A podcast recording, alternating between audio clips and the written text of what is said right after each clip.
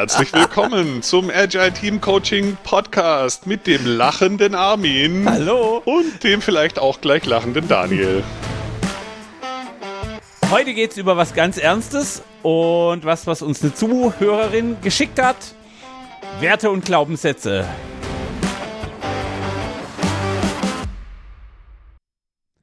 Hi Daniel. Hallo Armin. Glaubst ähm, du auch, dass dieses Thema Wert stiftet? ich glaube, dass sich über das Thema Werte unterhalten extrem wertstiftend sein kann. Und wenn wir, was wir glauben, ist natürlich irgendwie auch immer wichtig. Äh, genau. Ich glaube, ich habe vergessen, mein Handy auszuschalten, was ich jetzt noch nachhole. Ähm, und warum habe ich gerade gelacht? Weil wir in der Aufnahme Nummer 19 immer noch und immer wieder Technik- oder Abstimmungsprobleme haben, was es immer wieder spannend macht, mit Daniel zusammen aufzunehmen.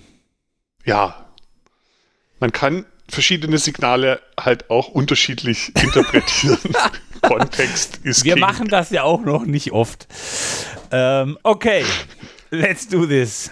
Ähm, wie immer, erstmal auch das heutige Thema kommt äh, von der wunderbaren Manuela. Ähm, Werte und Glaubenssätze, was hat es in, im agilen Kontext zu tun? Was macht es mit dem Team? Was macht es mit uns als Mensch?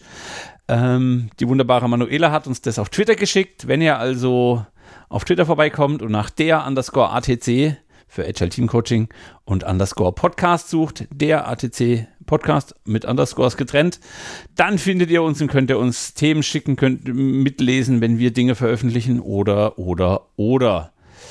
Genau. Und das Thema ist eine Weiterführung unserer vorletzten Folge, wo es sehr stark um Coaching ging. Im Nachhinein haben wir gemerkt, dass wir sehr stark die Einzelcoaching-Brille auf hatten. äh, haben wir ja jetzt aber gefixt in der letzten Folge und deswegen ist mir wichtig, dass wir dieses Mal beide Perspektiven mit reinnehmen. Einzelcoaching, Teamcoaching. Und ich glaube, die sind durchaus nicht so unterschiedlich. Dieses Mal haben wir unsere Facts ein bisschen, hm, ich möchte sagen, gewählt. Also nicht so ganz beliebig gesetzt, sondern wir haben uns ganz bewusst entschieden, über was wir sprechen. Ich darf euch heute erzählen, dass der Daniel seine neunte Klasse wiederholen musste und später im Laufe seiner Schulkarriere von der Schule geflogen ist, weil er über 80 Fehltage hatte. Daniel, was ja. ist denn die Story dahinter? Du elender Schulversager, du tauge nichts. So wurde ich tatsächlich, also kann ich mich nicht daran erinnern, dass ich so genannt wurde.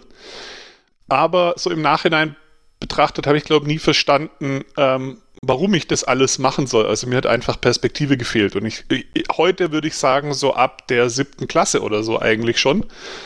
Und ich war ja auf dem Gymnasium, aber ich bin halt immer trotzdem durchgekommen, ohne was zu machen. Also ich habe die Perspektive nicht gebraucht. Ich konnte das irgendwie absitzen und habe auch nie Hausaufgaben gemacht oder so und immer irgendwie gerade so trotzdem bestanden. Und in der neunten Klasse war es dann so weit, dass ich mal wiederholen musste. Ich glaube, es war irgendwie eine schlechte Note in Geschichte oder bildende Kunst oder oh, doch weiß ich nicht. Zentrales, super. Also jetzt nicht so ein Key-Thema, äh, was mich seither in meinem Leben begleitet und das war halt so eine Bestrafung. Also so, du strengst dich nicht an, du musst jetzt und keiner hat jemals gefragt, fehlt dir was oder hm, sondern du bist, also du bist schlecht, du machst nicht genug, du musst, du musst. Thema Glaubenssätze und so.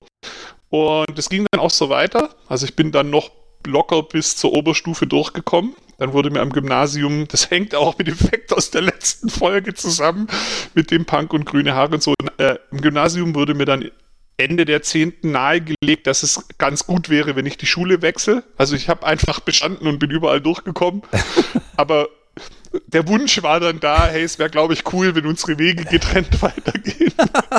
In beiderseitigem Einverständnis. Dann, dann ähm, halt wieder Glaubenssätze, vor allem von außen, ähm, vorgegebene Glaubenssätze, ja, äh, so wirst du ja nie was und keine Ahnung, halt irgendwie so, ja, da muss ich jetzt weiter aufs Gymnasium, aber halt woanders, und dann Wirtschaftsgymnasium und das hat aber halt auch überhaupt nicht geflasht.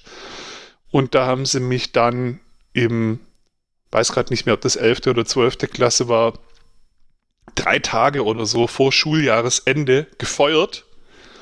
Das Geile war, von den Noten her hätte ich bestanden, aber ich hatte halt die 80 Fehltage angehäuft und ich glaube, dass die das ziemlich getriggert hat, dass einer, der nie kommt, trotzdem bestehen würde.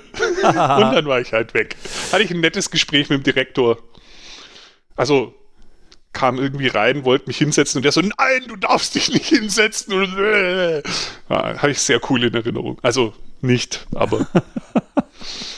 Und dann ging die spannende Reise, die Suche weiter und dann bin ich, aber ohne die Suche hätte ich nicht meinen heutigen Job gefunden. Also alles gut. Genau, und äh, Thema Schulversager, ich habe so Leuten hören, dass du da vielleicht auch eine Story zu hast. Meine Schulversager-Story war, ja du, also ich war sehr effizient in meiner Aufwandssteuerung. Ich habe mein, also ich, ich habe nichts getan. Darauf bin ich nicht stolz. Also meinen Kindern würde ich sagen, hey, tut was, weil dann ist es viel, viel einfacher. Mein Weg war stressig. Ähm, und dann war ich irgendwie, ich war echt sprachbegabt damals und wurde mit irgendwie vielen, vielen Punkten in einen Kooperationsleistungskurs eingereicht und der Lehrer hat denen, die Englisch konnten, fünf Punkte gemacht und den Mädels, die kein Englisch konnten, äh, irgendwie zwölf Punkte. Und wir so, äh, wie funktioniert denn das? Und ich leite gleich jetzt subtil zu meinem Highlight der letzten Woche über. Weil. Ich hätte es nicht gemerkt. Ja, ich, subtil kann ich, wissen wir doch. Ähm, ich habe dann also meine zwölfte Klasse wiederholt, weil ich habe die Punkte zum LK dringend gebraucht, sonst hätte ich mein Abi nicht gemacht. Und mit mir in diesem Kooperations-LK drüben im, im Wirtschaftsgymnasium war ein Kollege, der auch eher Fußball im Kopf hatte als äh, äh, Unterricht und der dann irgendwie auch hingeschmissen hat. Das war viele, viele Jahre her, letzte Woche. Ich habe immer noch ein bisschen Probleme mit dem Sprunggelenk. Hat mir also eine Freundin empfohlen, hier, geh doch mal zu dem und dem. Das ist cool. Und ich so, ey, cool. Eine Praxis mit dem Namen. Ich, irgendwie kommt mir der Name bekannt vor. ja, es kam, wie es kommen musste ich stehe da so im Wartezimmer, Kollege kommt raus und meint so, oh Gott, der Armin, der Schulversager. Und ich so, ey, Alter, du bist genauso ein Schulversager wie ich, du hast abgebrochen, ich habe nur wiederholt. Und ähm, da meint er, naja, weißt du, ich bin halt Schulversager. Ich habe jetzt vier äh, äh, Gymnastikpraxen mit über 30 Mitarbeitern und Gedöns. Und eine davon hatte ich auf Mallorca. Und also mein Leben ist dramatisch. Alles, was mir die Lehrer an Glaubenssätzen mitgegeben haben, war total richtig. Du wirst nie was erreichen, du wirst nichts können. Du bist eine Backpfeife. Und ich so, ja, du, äh, der Gemeinschaftskundelehrer von damals hat mir gesagt, Armin, geh doch rüber zu den Maurern. Ich war damals auf dem technischen Gymnasium, das heißt, die Ausbildungsberufe waren im gleichen Gebäude. Geh doch rüber zu den Maurern. Das ist das gleiche Niveau. Und ich möchte auf gar keinen Fall die Maurer äh, gering schätzen, aber das war der Ton, den wir damals hatten. Das heißt, irgendwas in mir hat sich damals dagegen aufgebäumt, gegen diesen Glaubenssatz, Armin, du kannst nichts. Aber wenn ich damals angreif also angreifbar gewesen wäre und diesen Glaubenssatz verinnerlicht hätte, wow, was wäre aus mir passiert? So habe ich einfach immer noch äh, meinen Weg gefunden, irgendwie mit Straßenschleuer nach rechts und links. Und wenn ich so auf meine letzten vier Wochen schaue, bin ich eigentlich ganz zufrieden mit dem, was ich erreicht habe. Trotz, dass ich ganz offiziell Schulversager, Klassenwiederholer und LK-Verlierer war. Ähm, ja. Die Zusammenkunft der beiden Schulversager in der äh, Orthopädiepraxis war sehr, sehr witzig weil die Helferin äh, dann gefragt hat, so mit diesem, woher kennt ihr euch? Und ich so, aus dem Stadtpark. Und dann schauen sich die beiden Helferinnen an mit diesem, wir hätten weniger in die Schule sollen, wir hätten mehr in den Stadtpark müssen. Und ich so, nein, nein, nein, nein, nein, nein, nein. also auch da, äh, weiß ich nicht. Aber jetzt habe ich mein Highlight und mein, mein, mein Fact schon irgendwie hinvermanscht. Was ist denn dein Highlight? Also, ähm, ich müsste jetzt lange überlegen, um so eine smooth äh, Überleitung zu meinem Highlight hinzukriegen, weil es völlig unrelated ist und ihr das dann wahrscheinlich auch merken würdet. Aber mein Highlight der letzten Woche ähm, ist, oder das war eigentlich schon die letzten sechs Wochen, glaube ich, wenn ich richtig zähle, jede zweite Woche ähm, so eine Sache, über die wir schon oft geredet haben bei uns im Team. Und jetzt haben wir ein Projekt, wo ein Kollege von mir mit einem Kollegen von IT Agile in einem Projekt ist. Und der andere Kollege, der auf IT Agile Seite mit drauf guckt, hat halt genau das einfach mal in Kalender reingezimmert für alle, über was wir schon lange nachgedacht haben, nämlich mal so richtig Coaching-Session-mäßig ein Coaching für die agilen Coaches im Projekt. Also Leute, die nicht im Projekt sind, coachen die, die im Projekt sind. Cool. Also quasi Supervision oder nenn's Intervision, nenn's wie du willst. Und es ähm, läuft so, dass eben ein Kollege auf der IT Agile Seite und ich quasi in der Coach-Rolle sind. Wir sind beide nicht im Projekt. Und wir coachen die beiden Coaches, jeweils ein Kollege von Emendare, einer von IT Agile. Und es ist super spannend, weil ich den anderen Kollegen auch kenne und der hat eine ähnliche Coaching-Ausbildung wie ich. Also ich erkenne auch immer so, welche Fragetechniken oder weiß der Geier der gerade machen will und kann da gut anknüpfen. Und uns wurde jetzt schon gesagt, wir coachen wie ein altes Ehepaar. Hat sich sehr gut angefühlt. Und diese Sessions sind erstaunlich wirkungsvoll. Also ich hatte am Anfang so gedacht, hey, das hat bestimmt so einen hohen Beratungsanteil. So, hey, du könntest noch diese Methode machen und so. Und ah, da ist meine Überleitung. Ich hätte länger nachdenken sollen. Aber witzig ist, es kommen Glaubenssätze hoch, ja, und es werden Glaubenssätze hinterfragt und äh, keine cool. Ahnung, also unheimlich wirkungsvoll ähm, und, und eben fast gar kein irgendwie Ratschlag, Tipp, irgendwas, sondern wirklich so, hey, wie wollt ihr eigentlich sein? Und also Cool. Brücke zur letzten Folge, eigentlich Teamcoaching für Teamcoaches. Ich weiß noch nicht genau, was es ist, aber es ist geil und ich will es jetzt auch bei uns firmenintern offensiver anbieten. Äh, und ich will es auch konsumieren als, äh, als Klient. Cool. Voll geil. Hammer. Tolles Experiment. Das heutige Thema Werte und Glaubenssätze. Wollen wir mit Werten anfangen, einfach damit wir sie aus dem Weg haben? Ja, ich habe da auch nur so 28 Notizen vorher aufgeschrieben in 10 Minuten. Also, ja, genau. Ich habe ich hab ich glaub, irgendwie. Das ist schnell vorbei, das Thema. Ja, glaube ich auch ähm, ich arbeite gerade bei einem, oder noch arbeite ich bei einem Kunden, der ein sehr geiles, sehr breites und sehr präsentes Wertesystem hat. Und dann haben wir uns immer gefragt, wie schaffen wir es denn, dass wir neue Kollegen, die frisch von der Uni kommen, irgendwie in dieses Wertesystem integrieren? Also wie werden die Werte weiter vermittelt? Und dann haben wir einiges ausprobiert und man kann die nicht lehren, man kann die nicht schulen, aber irgendwie werden sie doch vererbt.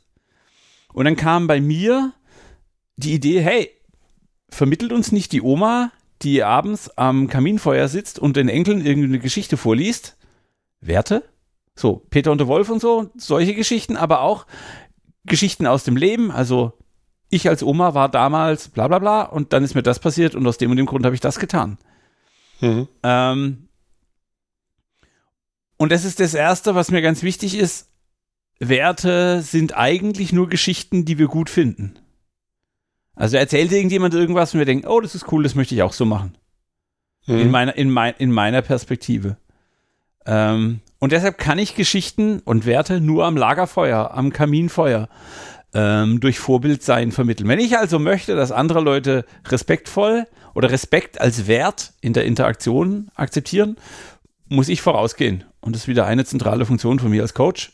Ich lebe 100% Respekt. Es gibt keine Situation, in der ich nicht respektvoll gegenüber allen anderen Mitmenschen, Tieren, Wesenheiten ähm, bin. Spannend.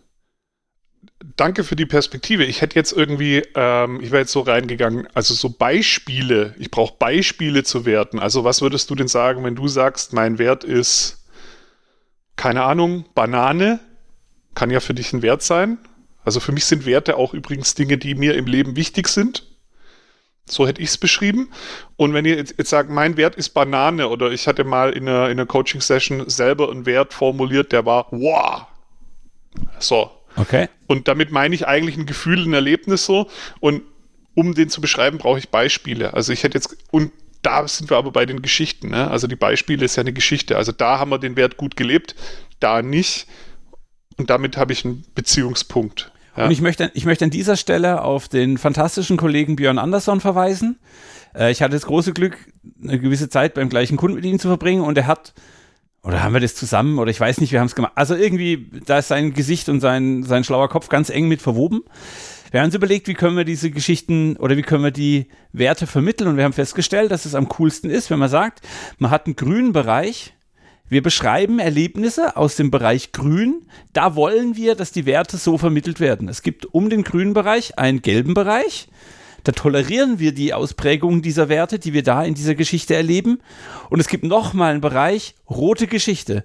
Da haben Wertesysteme angetroffen, die wir nicht tolerieren werden. Wir wollen, dass Dinge, die im roten Bereich passieren, verschwinden. Die wollen wir ausmerzen in unserem sozialen System, in unserer Kultur. Und mhm. tatsächlich haben wir dann dafür gesorgt, dass erfahrene Kollegis ähm, ihr, Entschuldigung, hier auch gleich wieder Hinweis, ich versuche wieder nach Fettberg zu entgendern, um alle Leute zu integrieren. Also wir haben erfahrene Kollegis gebeten, erzählt uns doch bitte immer drei Geschichten. Eine Geschichte, quasi der Modellfall, wo habt ihr die Werte, die eurer Firma zugrunde liegen, angewendet und wie hat es euch geholfen? Ein Fall, wo war es so mittendrin in der gelben, im gelben Bereich, aber es war noch tolerabel. Und wo bist du aktiv eingetreten und bist für andere Werte aufgestanden, weil es nicht mehr akzeptabel war. Und ähm, die Methode findet tatsächlich auch noch Anwendung. Äh, das könnt ihr nicht sehen, aber hinter mir hängen drei Zettel. Äh, gelb, rot und grün. Aus genau dem Grund, weil ich mit einem Coaching-Kunden äh, genau diese Geschichte durchgearbeitet habe. Ähm, und in der Zeit der digitalen Coachingsitzung reicht es mir dann, wenn ich hier hinten zeigen kann. Mhm. Genau, an der Stelle triggert mich eine Erinnerung mit einer Story, die kennst du wahrscheinlich, weil das war ein Team, was ich damals von dir übernommen habe. Und da war der Auftrag, als ich reinkam, hey, irgendwie Kultur ist, fühlt sich schräg an, also auch von Leuten außerhalb vom Team, die nehmen da Dinge wahr, die irgendwie sich nicht cool anfühlen. Ich glaube, du hast damals sogar gesagt, hey, äh, weiß nicht, ob du dieses Team willst oder so, ich weiß es nicht mehr genau. Ähm, also war auch so ein bisschen eine Warnung, also hey, Achtung, das ist irgendwie schwierig. Und ähm, ich habe halt gesagt, hey, was kann schiefgehen? Im Zweifelsfall bin ich halt in zwei Wochen wieder weg. Ja. Also wenn es nicht funktioniert, probieren wir es einfach mal aus. Dann bin ich dahin und dann ähm, war halt irgendwie dieses Kulturthema gerade in aller Munde. In, und aus meiner Sicht ist Kultur ja nicht etwas, an dem man direkt arbeiten kann. Man kann ja nicht irgendwie was aufschreiben, sagen, so, das ist jetzt unsere Kultur, sondern Kultur ist ja, wie wir Dinge tun, wie wir, also wie wir halt sind, ja, also das beob der beobachtbare Teil davon.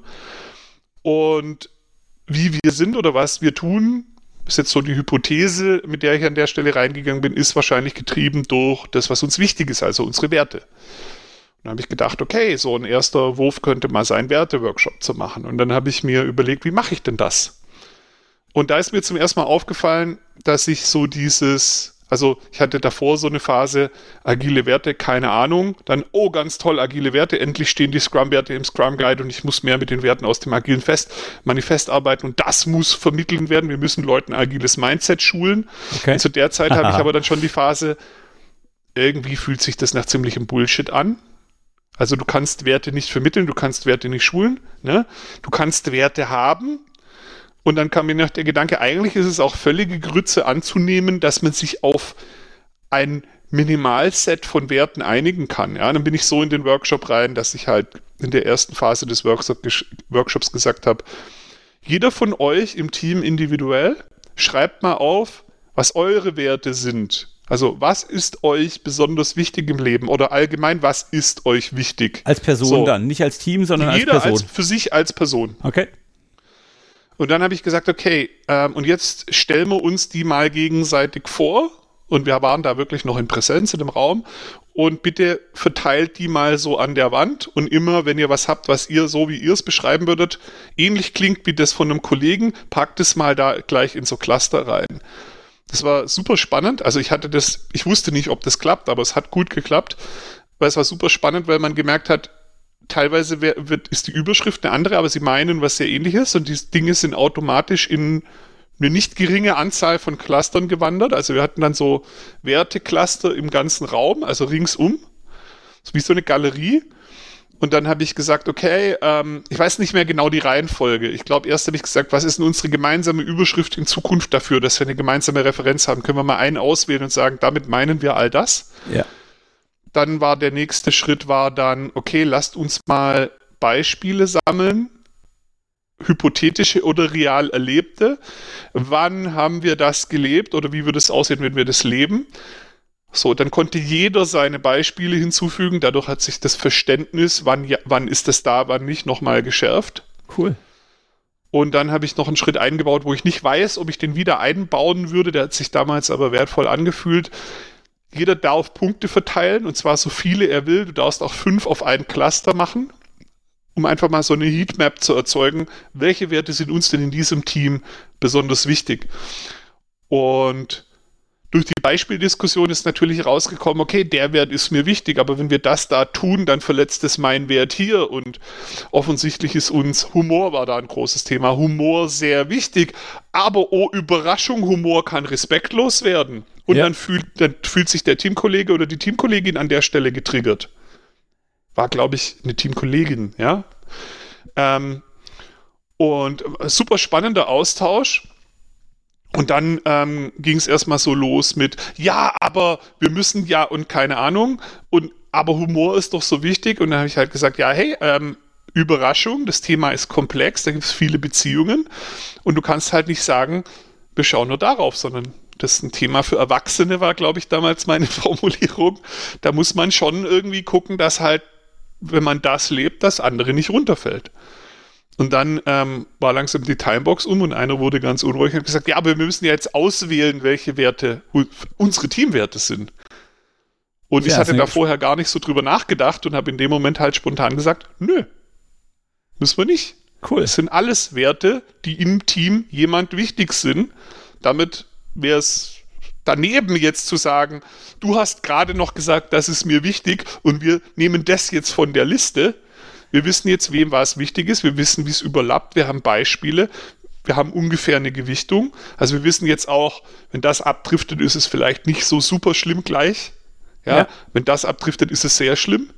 Und damit war der Workshop zu Ende. Und Sie haben dann hinterher immer gesagt, so, ja, das Thema, das wird uns gerade viel zu überhöht und keine Ahnung. Und außerdem bringt es uns nicht so viel. Das Witzige war aber durch diese Beschäftigung damit, ich weiß gar nicht, ob sie es selber so klar hatten, aber aus meiner Sicht hat sich ihr Verhalten ganz automatisch verändert. Das ist jetzt quasi wieder äh, Referenz zur letzten Folge.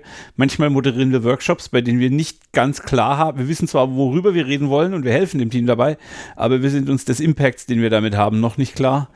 Ja, ja. sehr geil. Genau. Und meine Überleitung ist, weil es gerade so gut passt. Du hast Björn Radon erwähnt, äh, Kollege von Björn Radon, der Fabian Schiller, haben eine Firma zusammen, ja. hat einen sehr coolen Spruch in irgendeinem Open Space vor einiger Zeit mal gelassen, als wir auch über so ein Thema diskutiert haben. Und zwar hat er halt gesagt, und ich glaube das mittlerweile auch, wir haben eh alle dieselben Werte. Und deswegen bin ich auch der Meinung zu sagen, das sind die fünf Scrum-Werte, das sind die vier agilen Werte oder so, ist eigentlich also wir priorisieren Werte und da kommen wir zu den Glaubenssätzen. Agile Arbeitsweise stecken ja ein paar zentral andere Glaubenssätze drin, wie in der klassischen Arbeit. Damit priorisieren wir ein paar Werte ganz deutlich nach vorne, aber wir haben die anderen trotzdem.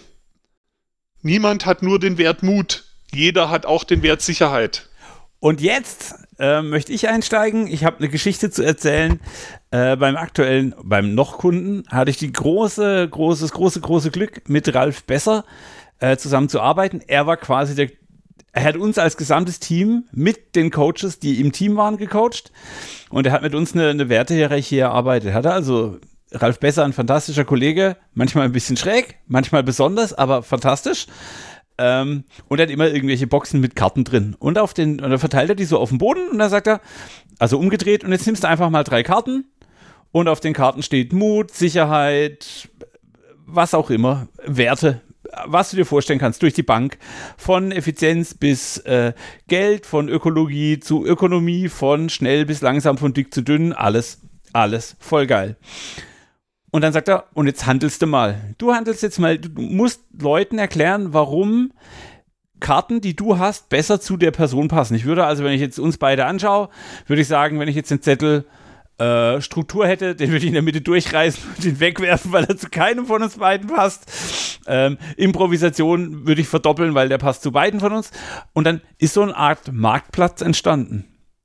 Und mhm. dann haben halt Leute drüber gesprochen, hey, der Wert ich sag jetzt was, Sicherheit passt besser zu dir, weil.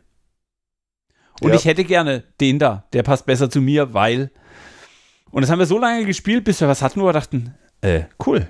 Erstens haben wir jetzt über jeden Wert nochmal aus anderen Perspektiven, weil aus dem Handel, erst haben wir drüber nachgedacht, welcher Wert fehlt uns? Und dann haben wir gedacht, welchen Wert repräsentieren wir? Wir haben also die Perspektiven mit den Werten in diesem Handelsgespräch jeweils geändert was ich super, super spannend fand, wir haben das dann immer weiter verdichtet und haben dann irgendwann auch mal im Team diesen Workshop gemacht, also in einem, in einem, in einem separaten Team.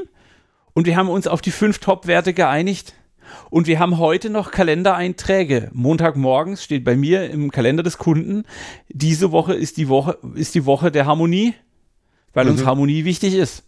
Diese Woche ist die Woche des Erfolgs. Wir wollen Erfolge feiern. Ähm, und believe it or not, das ist dem Team transparent und die arbeiten heute noch danach. Ähm, und man müsste, mhm. also ich glaube, ich werde das in jedem Team spielen. Ähm, weil es echt cool ist und man kann die Methode und die Karten auch einfach beim Ralf bestellen. Wir packen den Link in die Show Notes, ähm, weil das ist wirklich ein toller Workshop, der echt cool reingepasst hat und der das Team auch langfristig irgendwie orientiert. Ähm, ja. Ich bin ein bisschen unterschiedlich bei dir mit, jeder hat die gleichen Werte. Ich glaube, jeder von uns nimmt die gleichen Werte wahr. Naja, sie sind ja halt unterschiedlich wichtig. Ja, lass mich, lass mich, ich, ich, der Gedanke ist noch nicht ganz äh, äh, spruchreif im Sinne von ausformuliert. Jeder von uns nimmt die gleichen Werte wahr. Und ich bin fest davon überzeugt, ähm,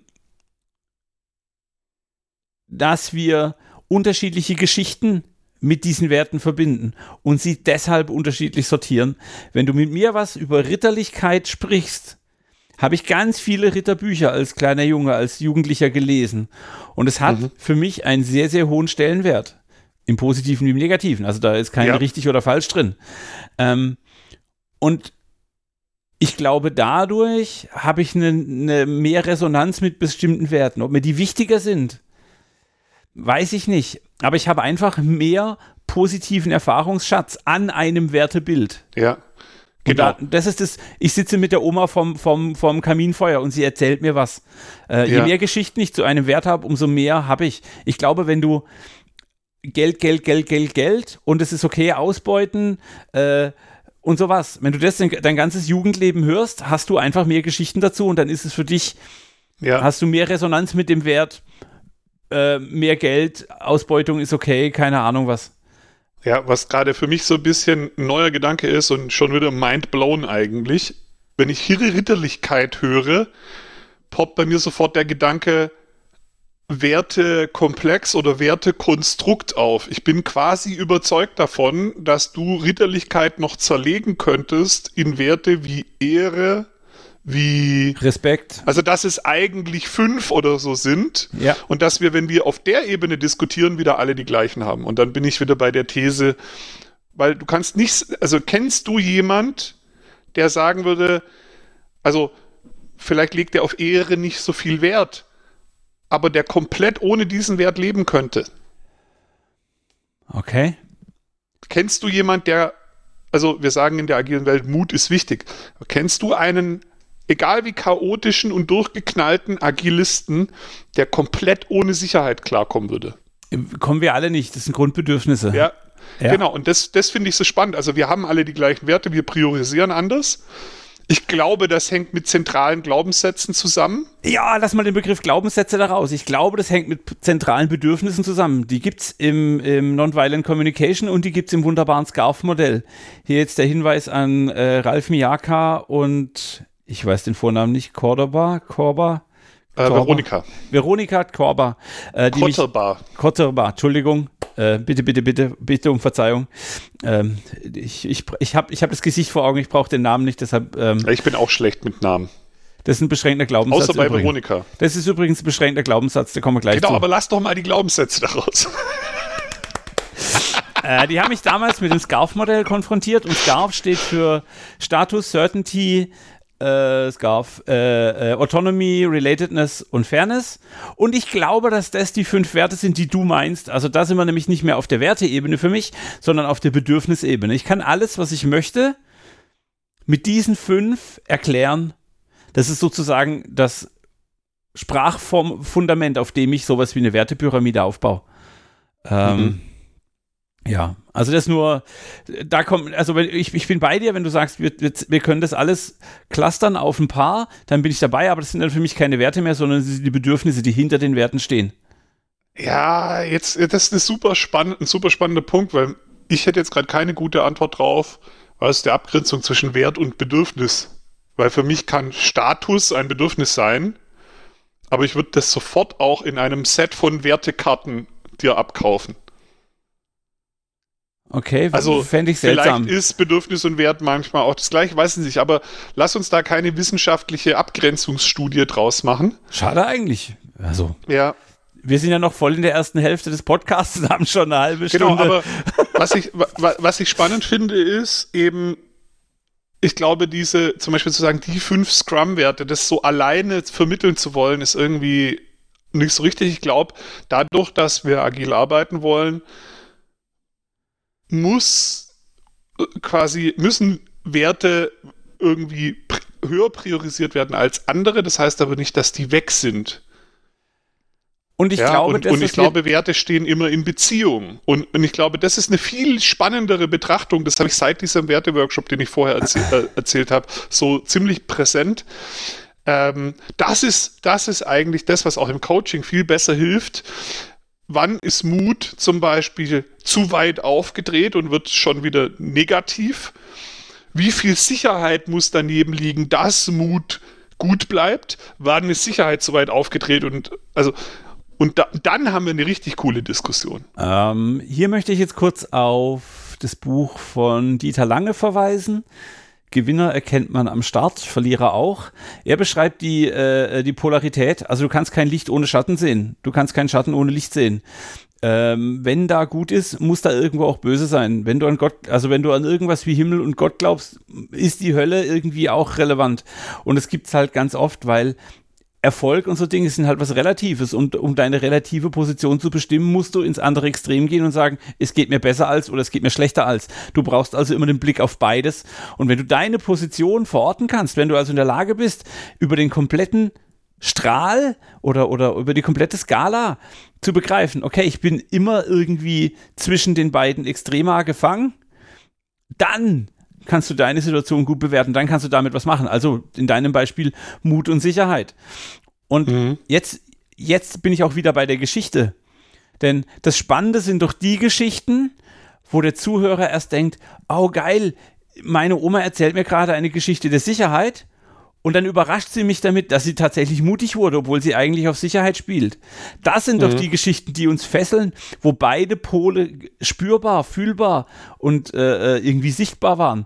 Und das sind auch ja. die Dinge, die wir uns merken. Das heißt, wir wollen ja genau hier äh, Agile Manifesto. Ja, wir wollen Dokumentation. Dokumentation ist toll. Dokumentation ist wichtig, aber was uns noch wichtiger ist, ist eben, dass es funktioniert. Wir wollen Tools, wir wollen Prozesse und hey, Scrum ist ein Prozess.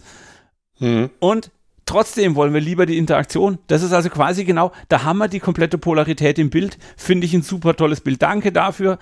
Es macht gerade ein bisschen äh, neuronalen Sturm bei mir. Fantastisch. Ja, ja, also bei mir auch. Ähm, genau. Mir ist gerade klar geworden, dass ich für eine Sekunde vergessen hatte, dass diese Beziehung ja auch im agilen Manifest drin ist. Jetzt finde ich es wieder ein bisschen mehr hilfreich, als ich es am Anfang der Folgen gefunden habe. Aber das darf sich auch mal über die Zeit verändern. Schalten Und Sie auch morgen wieder ein, wenn Daniel Hommel äh, den Scrum Guide auswendig kann. Ding dong! Nee. ähm, Won't genau. happen, org. Und was, was mir gerade auch klar geworden ist, am Anfang habe ich so gedacht, Geschichten, ich wäre über Beispiele gekommen. Es ist mir gerade klar geworden, dass ich im Coaching, vor allem im Einzelcoaching, wenn ich an das Wertesystem einer Person rankommen will, immer eine Übung mache, wo es um Geschichten geht. Hatte ich auch für eine Sekunde vergessen. Und zwar ist das auch was, was man in der Corrective-Ausbildung lernt. Da wird das Peak Experience genannt. Das fu funktioniert so, dass du dem, also wenn es gerade irgendwie darum geht, wir brauchen jetzt mal deine Werte, damit wir da irgendwie gut drin rumcoachen können und gucken, wie die halt supported sind oder so, ja, äh, dann muss ja irgendwie da mal rankommen. Und dann ist die Übung funktioniert so, dass man den Klienten, das Klienti bittet, ähm, eine Geschichte zu erzählen. Ähm, also der geilste Tag. Ja. Äh, da hat alles gestimmt, da war ich voll im Flow, da war das so das, das eines der besten Erlebnisse, an was ich mich erinnern kann. Äh, das Klientel erzählt dann einfach die Geschichte und du als Coach schreibst einfach alle Dinge auf, die vielleicht potenziell ein Wert sein könnten. Das sind dann häufig Substantive oder so. Ja. Und das sind dann, das ist dann manchmal ein Blatt voll mit 50 Begriffen oder so. Und es sind sicher nicht alles wirklich Werte, aber das legst du dann ähm, dem Klientel wieder hin. Das Klientel darf auswählen, so. Und in der Regel sage ich dann halt, wähl mal deine Top 5, Top 6, mach nicht zu viele, sondern die, die dich wirklich, und vielleicht magst du auch noch mal ein paar zusammenfassen oder so. Und dann ist es äh, am, am Ende in der Regel so, dass das Klientel halt sagt, okay, stimmt, die fünf Sachen oder die sechs Sachen, die sind mir ultra wichtig im Leben und wenn die da sind, dann Flow und Halleluja und alles. Ja. Und dann kann man halt ganz viel geile Sachen anknüpfen, zum Beispiel sagen, okay, jetzt bau dir mal Skalen draus. Stell dir vor, das ist ein Mischpult, wie weit oben sind die Regler gerade wo, was fehlt gerade und so. Und dann kannst, äh, dann Im, geht's Feuerwerk los. Im NLP würde man genau das Gleiche tun. Man würde es dann als Ressourcen und Talente beschreiben. Also, hey, geh mal in einen geilen Tag und geh mal in den heutigen Tag. Und wenn du heute eine Problemsituation beschreibst, welche Ressourcen, welche Talente, welche Erfahrung hast du aus deinem letzten Tag da hinten, die du einfach jetzt durch Erinnerungen wieder herholen kannst? Hey, du warst schon mal selbstsicher. Cool, dann sei doch jetzt auch mal selbstsicher. Was ändert das an dir? Hey, ja. du hattest schon mal Spaß an Buchhaltung was macht das mit der Buchhaltung, die du jetzt gerade machen musst, weil du deine Steuererklärung endlich mal ja. durchziehen musst? Ähm, und voll geil, ja. Wieder auch ja, da jetzt, die Abwesenheit eines Wertes durch die, ich hatte ihn schon mal, äh, kompensieren, dann bist du voll in dieser, in dieser Bandbreite. Finde ich super witzig. Genau, und das neuronale Feuerwerk ebbt nicht ab. Gerade wird mir klar, dass in dem Teamworkshop dieses Beispiele, wann war das bei uns in unserer Arbeit gut, wann war das schlecht, ja genau diese Geschichten dann, und zwar die geteilten Geschichten äh, als Referenz ausbreiten. Und was noch geiler ist, äh, das ist mir noch nie klar gewesen, das mit dem Mischpult, ich habe damals ähm, inspiriert durch das Wheel of Life, was ja auch so ein gängiges Coaching-Tool ist, so, wo man halt so ein Rad mit unterschiedlichen Dingen hat und so Skalen, normalerweise für sich selber, um zu gucken, wo möchte ich was ändern. Ich habe irgendwie mich dadurch inspiriert gefühlt und habe denen ein Wheel of Team Values gebaut mit den Werten aus dem Workshop und habe die einfach um so ein Rad rum mit so Skalen drauf gemacht und den quasi einen Monat später das in der Retro hingelegt und gesagt, so, das war damals das Ergebnis dem Workshop. Ich habe mich jetzt angestrengt und zwei Monate die Schnauze gehalten, weil ihr gesagt habt, wir reden zu viel über Kultur. Ja. Aber jetzt sind zwei Monate vorbei. Wie, wie sind denn die aus jeder individuellen Sicht? Also es waren ja damals die, die wir irgendwie in Summe hatten. Wie sind die jetzt in unserer individuellen Sicht und wo ist ein Gap und was müssen wir tun? Ja, Cool. also eigentlich genau die Übung übersetzt in, äh, in, in, die Teamwelt, ohne groß drüber nachzudenken. Und, ähm, und ja. Und, ja, und, und, und, und, und Entschuldigung, ähm, hier jetzt wieder de, der schmale Grat zwischen Teamcoaching und Einzelcoaching. Der Punkt ist Aha, halt. da wollte ich gerade auch hin. der Punkt ist halt, dass du es mit der Moderation oder der Facilitation geschafft hast, dass die eine Hälfte oder die zuhörenden Leute offen für die Wahrnehmung und für die, wie betrachtet er den Wert Mut oder Sicherheit, ist jetzt egal. Also, wie betrachtet denn der Teil, das Teilnehmer ähm, den, Betre den Wert Mut und welche Geschichte ist damit assoziiert? Und was macht es mit den Zuhöris in dem Workshop und welche Geschichte bauen die damit auf? Denn plötzlich kannst du relaten zu dem, zu dem Daniel, der eine Geschichte in der Schule hat, der auch ein mhm. Schulversager ist und ein Tu nicht gut. Hey, ich bin auch einer, cool, ich kann mit dir relaten. Ähm, dass unsere Wege unterschiedlich waren, ist dann anders, aber wir, wir können zu gleichen Dingen relaten und das macht uns, es äh, stabilisiert unser Beziehungsgeflecht. Wahnsinnig ja. geil, cool. Und das ist dann genau. der Unterschied zwischen Team- und Einzelcoaching. Beim einen mache ich es halt für die Einzelperson, beim anderen geht es mir darum, im Teamcoaching, dass ich eine gemeinsame Wahrnehmung zu der Geschichte habe. Oder dass genau. zumindest alle sich mit reinfühlen können. Es darf dann immer noch so sein, dass ein, dass ein Teilnehmer sagt, Entschuldigung, I disagree. Ich hätte mich in der Situation anders entschieden. Das ist total valide. Ich muss nicht immer dafür sorgen, dass alle sagen, ja, das, was Daniel macht, hätte ich auch so gemacht. Ja, kann schon mal passieren, ist aber nicht mein Ziel. Mein Ziel ist, dass sich alle reinfühlen können, um nachzuvollziehen, warum der Erzähl genau. das, das Erzähli ähm, wie gehandelt hat. Cool. Nee, es geht ja dann darum, die quasi die Teamwerte möglichst gut äh, zu supported zu haben, ohne jemand zu verlieren dabei. Weil dann ist ja Team auch kaputt, ja bin ich wieder bei der Humor versus Respect Story. Wie viel Humor können wir machen, so dass sich trotzdem noch alle respektiert fühlen? Und dann, sind, dann ist es gut. Ja. Und dann können wir den Regler weiter aufdrehen. Und wie du richtig entschieden hast, da welche rauszustreichen, wäre wahrscheinlich katastrophal für das Einzelteilnehmer gewesen. Äh, genau, war damals voll nach Bauchgefühl, aber. Ja, cool. Uff. So, ähm, Jetzt machen wir noch eine Stunde zu Glaubenssätzen. Äh, ich glaube, die trennen wir. Die machen wir wann anders. Also, äh, die liebe Manuela. Wir generieren ständig neue Folgen. die liebe Manuela stellt uns Fragen und schickt uns in Ecken. Äh, danke dafür, die uns äh, irgendwo hinschicken, wo wir stundenlang oder äh, nicht stundenlang, das klingt jetzt so, wo wir viele Eindrücke und wo wir viele Gedanken zu haben, wo wir viel selbst nachdenken dürfen. Dafür bin ich sehr, sehr dankbar. Schickt uns eure Fragen an daniel.agilteamcoaching.de oder armin.agileteamcoaching.de ähm, auf Twitter.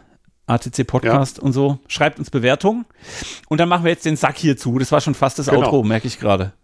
Und ich möchte euch alle Zuhörer einladen. Löst euch mal einfach von den Scrum-Werten und dem agilen Manifest und findet mal raus, was euer Team wirklich für Werte hat. Und macht mal den Kopf leer und geht da mal ran mit sowas ähnlichem, wie wir beschrieben haben, guckt mal, was passiert. Ich glaube, das kann sehr cool sein.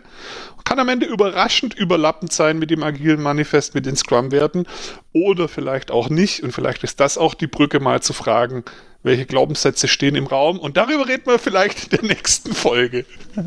Genau. Wie würdet ihr die agilen Werte formulieren, wenn sie nicht so heißen dürften, wie sie nun mal schon vorgeschrieben sind? Das ist eine tolle Einstiegsfrage. Ja, ja. Noch eine Cooler andere, Hinweis. noch eine andere Variante.